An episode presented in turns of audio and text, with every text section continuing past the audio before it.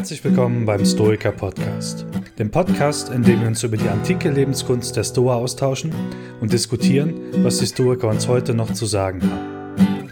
Weitere Informationen zu dieser und unseren vergangenen Folgen sowie Buchempfehlungen und mehr über uns erfahrt ihr auf www.stoikerpodcast.de. Wenn ihr darüber hinaus Gefallen an der stoischen Lebensweise gefunden habt oder sie einfach einmal ausprobieren wollt, dann helfen wir selbstverständlich gerne. Um mehr über die Themen Coaching und psychologische Beratung zu erfahren, meldet euch unter mail@stoikerpodcast.de. Herzlich willkommen beim Stoiker Podcast. Mein Name ist Ralf, bin Softwareentwickler und Mentaltrainer und bei dieser ganz besonderen Folge heute gegenüber sitzt mir der Markus. Ja, hallo Markus, ich bin Wissenschaftler und psychologischer Berater. Ja, ich bin sehr gespannt. Wir haben heute ein neues ähm, Podcast-Format und zwar sind das kurze und knappe Informationen zu besonderen ja, Themen oder Wörtern oder Konzepten, Ideen der Stoiker. Und heute wollen wir anfangen mit einem ganz klar besonderen Konzept der Stoiker und zwar der Okaiosis. Habe ich es richtig ausgesprochen, Markus? Ja, das passt schon, äh, okay. Ralf. Genau. Ja, ich freue mich auch sehr, dass wir jetzt diese Rubrik anfangen, denn, äh, und das haben wir auch einige Zuschriften so ein bisschen belegt, manchmal da schmeißen wir einfach so äh, wissend mit irgendwelcher Terminologie um uns, so nach dem Motto, wer weiß es nicht, was die Eukaryosis bedeutet oder was genau. Sympatheia oder Cosmopolis oder so bedeutet. Und damit wollen wir jetzt mal aufräumen und eben diese neue Serie, diese neuen Rubriken starten, indem wir dann kurz und knackig ähm, versuchen, die Dinge auf den Punkt zu bringen. Ja, und dann sind wir auch schon bei dem ersten Punkt, Eukaryosis. Was ist eigentlich die Wortbedeutung? Genau. Das ist vielleicht das, das Erste, was man wissen muss, dass das Ganze ein nominalisiertes Verb ist. Ähm, und das bedeutet so viel wie Aneignung oder Orientierung. Wobei ähm, Aneignung oder Orientierung in einem positiven Sinne, also es ist eine gewollte Aneignung und es ist eine gewollte Orientierung. Mhm. Man kann sich an verschiedenen Dingen orientieren und manche sind so positiv, manche negativ. Aber Eukaryosis meint in jedem Fall eine positive An, an ähm, Annäherung oder Aneignung. Und der Gegensatz dazu im Griechischen ist die Aloioisis und das bedeutet so viel wie Entfremdung oder Wegbewegung. Also da sieht man schon, dass dieser Bewegungscharakter hm, hm. schon dabei ist. Also auf etwas zukommen oder aneignen und etwas abstoßen oder sich von etwas entfremden. Dann fragt man sich ja, was? Ähm, und was ist dasjenige, an das man sich da aneignen soll und was man sich orientieren soll? Und da gibt uns auch tatsächlich die, die Semantik einen Hinweis, denn Eug ist die griechische Vorsilbe für was zu mir gehört. Also man soll sich an dem orientieren, was zu mir eigentlich gehört. Mhm. Und das ist für die Stoiker etwas, ähm, was wir ähm, entdecken können, wenn wir auf unsere eigene Ontogenese und Naturgeschichte schauen. Also die Eukaryosis bedeutet so viel, dass ich mir dasjenige aneigne, was zu mir gehört. Wie kriege ich das raus? Äh, ich kriege das raus, indem ich einen Blick in die Naturgeschichte werfe, wie sich Menschen halt von ganz kleinen Kindern zu Erwachsenen entwickeln. Okay, spannend. Also bin ich gleich sehr gespannt, was du uns da sagen wirst, wie man das vertieft, wie man da vielleicht auch hinkommt oder welche vernünftigen Erkenntnisse dazu führen können. Ähm, bist du bei, was hast du bei deinen, bei deinen Recherchen herausgefunden? Welcher Stoiker benutzt den Begriff recht häufig? Wo taucht er auf oder in welchen anderen Varianten? Ist er dir begegnet? Mhm. Also da gibt es mehrere Quellen. Äh, diejenigen, die vielleicht für die Hörerinnen und Hörer am interessantesten sind, weil es auch diejenigen sind, die am häufigsten rezipiert sind, das ist einmal bei Diogenes Laertius und da im siebten mhm. Buch 85, also 785 ähm, und bei Cicero in Definibus 3, äh, drittes Buch 16. Da äh, findet man das. Ja, das sind so die Quellen. Wie gesagt, da gibt es noch mehrere, aber das ist so ein bisschen das, wo man ähm, graben kann, wenn man äh, ja, sich ja. über Eukaryosis informieren will. Okay, super. Ähm, was bedeutet der Begriff genau für die Stoiker? Ja, ja, ich hatte ja eben schon gesagt, so, so, dass das eigentlich bedeutet, dass man sich an etwas orientiert, was zu einem gehört und dass mhm. jetzt einfach für die Stoiker sehr viel darauf ankommt, in dieser Eukaiosis-Lehre zu sagen, was eigentlich zu einem gehört, also was, an was ich mich da orientieren soll. Und da blicken sie auf die Naturgeschichte, also was ist eigentlich so typisch für Menschen. Äh, und da habe ich ein Zitat äh, mitgebracht, nämlich von Diogenes Laertius, den ich eben schon mhm. beschrieben hatte, in 785. Da sagt er nämlich, der erste Trieb, so sagen sie, der sich in einem lebenden Wesen regt, sei der der Selbsterhaltung, dies sei eine Mitgabe der Natur von Anbeginn. So, und da halten wir also die Antwort, an was wir uns orientieren sollen, nämlich an der eigenen Selbsterhaltung, was, weil das dasjenige ist, nach dem Menschen eben von Anfang an streben. So, und das ist tatsächlich etwas, was dann die Stoiker auch in Gegensatz gesetzt hat ähm, zu anderen Philosophieschulen, zum Beispiel den Epikureern, die meinten, na, es gibt eher so natürliche Streben des Menschen nach Lust und Vermeidung von Unlust. Und da gab es zum Teil äh, erbitterte, nicht nur Straßen, sondern intellektuelle Kämpfe, äh, wer von beiden jetzt aber recht hat. Da gibt's auch verschiedene Beispiele, ähm, die die stoische Ansicht belegen sollen. Das Kleinkind etwa, das auf den Boden fällt und sich dann wieder aufrappelt. Und der Grund, warum es das Kleinkind das tut, ist eben nicht, dass es Unlust vermeiden will oder nach Lust strebt, sondern weil es sich einfach selbst erhalten will, denn auf dem Boden lebt sich's nicht gut. So jedenfalls Seneca in seinen Briefen an Lucilius also wenn man das nachlesen will, das ist der 121. Brief. So, und jetzt äh, haben die Historiker tatsächlich auch noch eine differenziertere Theorie darüber, was diese Selbsterhaltung dann meint. Also es ist nicht nur Selbsterhaltung per se. Sie grenzen nämlich ähm, verschiedene Formen von Selbsterhaltung gegeneinander ab. Also es gibt die Selbsterhaltung der Pflanzen, der Tiere und eben auch der Menschen. Die Pflanzen erhalten sich durch vegetative Prozesse, die Tiere durch vegetative Prozesse und triebhaftes Verhalten und die Menschen jetzt, tada, durch vegetative Prozesse, triebhaftes Verhalten und Vernunft oder vernünftige hm. Lebensführung. Und das bedeutet, dass die Selbsterhaltung im Kontext der Vernunft für die Menschen das Typische ist. Also das ist das, woran wir uns orientieren sollen. Wenn wir also auf die Naturgeschichte des Menschen blicken und die Eukaiosis anstreben, äh, also die Orientierung an dessen, was uns selbst gegeben ist, also was uns zu eigen ist, dann finden die Historiker ein Streben nach der Vernunft oder nach einer vernünftigen Lebensführung. So. Mhm. Das kann man auch bezeichnen, es ist eben ein, ein Leben, ähm, das gerechtfertigt ist oder aus Gründen besteht. Also bei Cicero vom pflichtgemäßen Handeln, da finden wir zum Beispiel diese Idee, dass Menschen sich eben nach Gründen orientieren. Und jetzt, Ralf, kommt noch eine Besonderheit hinzu, dass die Historiker dem Ganzen auch einen Inhalt geben, denn das Leben, nach dem die Menschen dann streben von Natur aus, wo, man hin die Eukariosis treiben sollte, hat auch einen Inhalt. Und ah, dieser, ja. ja. genau, es sind nicht irgendwelche Gründe, sondern die besten Gründe, an denen wir uns ja. orientieren können, ist halt das tugendhafte Leben. Ja. ja, also die Tugenden sind der Inhalt der besten Gründe, die wir haben können. Das drückt zum Beispiel Diogenes äh, Laertius da, darin aus, dass die Tugend halt zu, oder die Natur zur Tugend führt. Das findet sich etwa im siebten Buch 87, wenn man das mal einmal lesen will. Das heißt, wir finden, wenn wir auf den Grund unserer menschlichen Natur kommen, nicht nur das Streben nach Vernunft, sondern wir streben auch danach, ähm, unser Leben vernünftig gemäß der Tugenden zu führen. Und das kann man sich einfach deutlich machen an verschiedenen Dingen. So jedenfalls haben die Historiker das gedacht. Eine davon ist diejenige, dass Menschen ja die natürliche Affinität zu den nächsten Verwandten, aber auch darüber mhm. hinaus haben. Und dieses Streben ne, nach ähm, Sympathie, andere Menschen zu helfen und so, das kann man als optimistische ja, optimistische Anthropologie deuten, ist aber so ein bisschen im Kontext dieser Eukariosis-Lehre eben zu sehen, dass die Stoiker eben dachten, dass dieses Streben, auf was es einfach gerichtet sein äh, soll, dass der anderen Menschen ist. So, und schwupps, da haben wir schon die Antwort, was äh, die Eukariosis beinhaltet. Also es ist eine Aneignung, was in mir liegt mhm. oder was ich habe und das ist etwas, ein gewisses Streben, nämlich nach einer vernünftigen Lebensführung, die der Tugenden nahe kommt, zum Beispiel ähm, die Tugend der Gerechtigkeit, sich um andere zu kümmern. Das heißt, es liegt sozusagen mhm. in uns, ne, äh, dieses, ja. dass dieses Streben so ist. Das ist ja das, das, das Spannende an, an den Stoikern, was, was wir hoffentlich hier und da auch hervorheben, dass man nicht einfach so handelt, einfach so grundlos, sondern dass das Handeln ist begründbar in irgendwas. Ich denke, mit der, mit der Okaiosis haben wir, oder sie, sie führt uns zu, zu, vielen tollen, vernünftigen, interessanten Gründen, weswegen oder wozu man handeln sollte.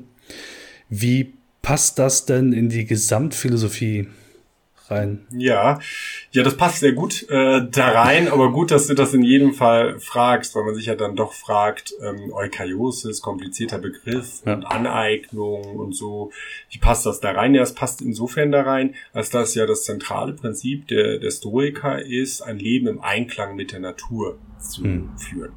Und die Eukariosis-Lehre macht jetzt deutlicher und spezifiziert, was das eben bedeutet. Also sie macht auch deutlicher, was Natur heißt. Nämlich ein Leben gemäß der Natur heißt vor allen Dingen ein Leben gemäß der menschlichen Natur. Und jetzt wissen wir, was die menschliche Natur für die Stoiker ausmacht. Nämlich ein Streben nach einer vernünftigen Lebensform, die zugleich die tugendhafte Lebensform ist. Hm, okay. Weil indem ich also eine Eukariosis betreibe ähm, und indem das gut läuft, ist es nichts anderes, als dass ich sage, ich lebe ein Leben gemäß der eigenen Natur. Ich harmonisiere mhm. mich nämlich mit dem Streben von denjenigen Dingen, nämlich ein Leben gemäß der Tugenden, das in mir angelegt ist. Also das ist so ein bisschen die, die Idee, also wie das in die Gesamtphilosophie passt. Also es ist eine, die Eukariosis-Lehre ist eine ja, Explikation, vielleicht auch Begründung dessen, was es heißt, ein, ähm, ja, ein, ein gutes Leben, ein Leben gemäß der Natur zu führen.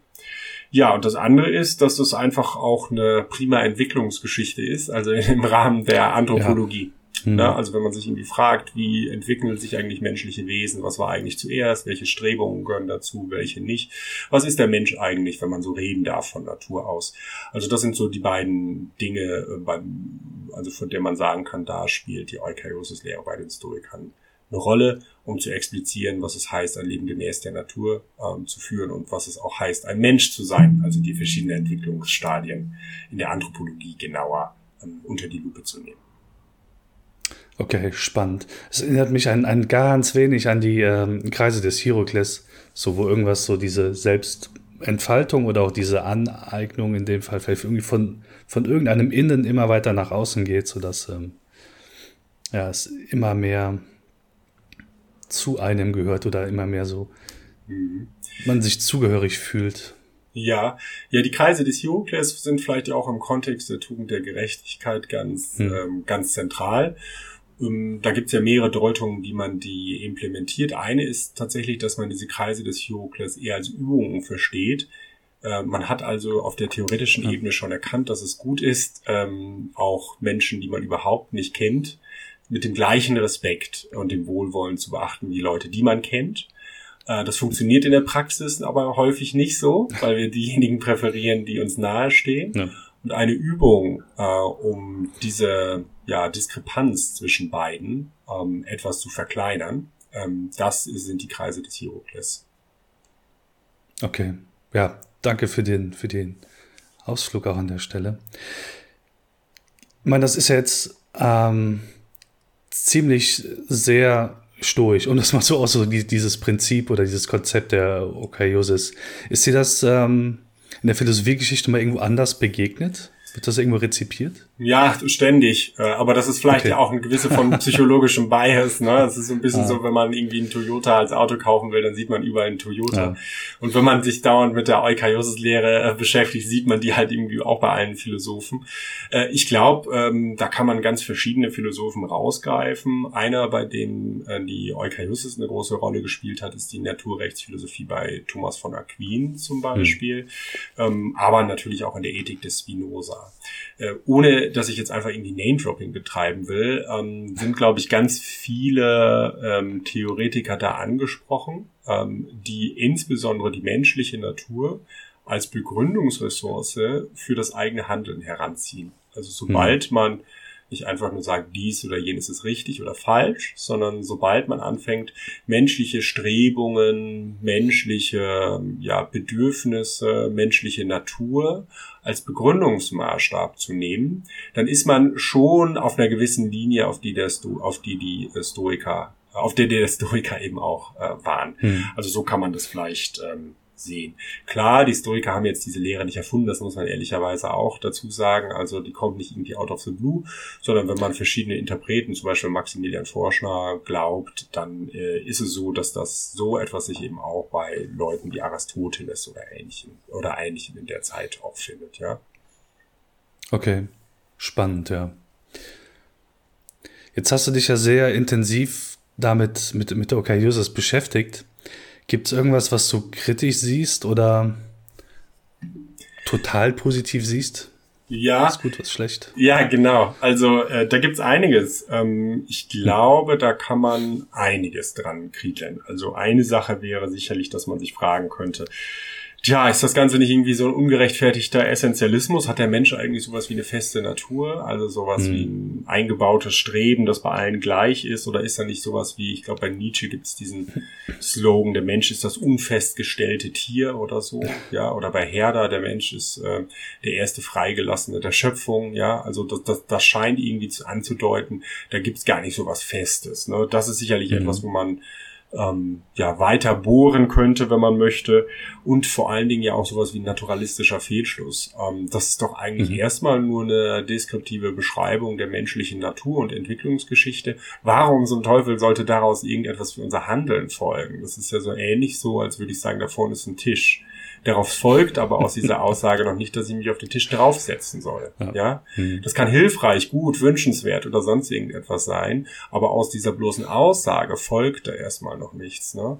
Und so ähnlich auch hier. Ne? Es könnte also in die Gefahr eines sogenannten naturalistischen Fehlschlusses hineinlaufen. Mhm. Oder wenn man noch differenzierter sein will, der naturalistische Fehlschluss ist noch ein bisschen was anderes. Aber äh, der Seins-Sollens-Fehlschluss, wie er zum Beispiel im Anschluss an David Hume ähm, ähm, verstanden wird.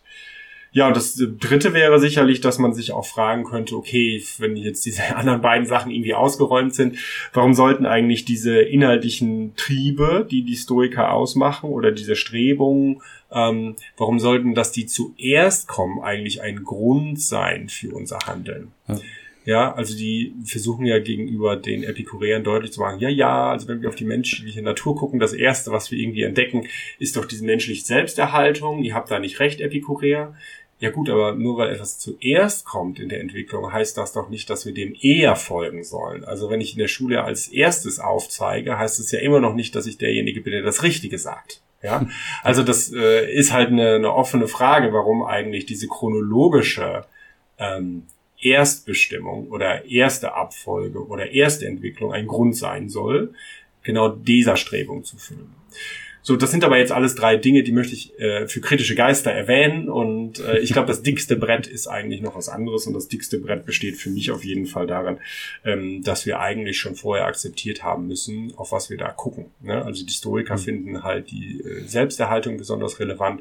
Andere Traditionen, wenn man jetzt mal in die Romantik geht, die fanden die Emotionalität besonders spannend.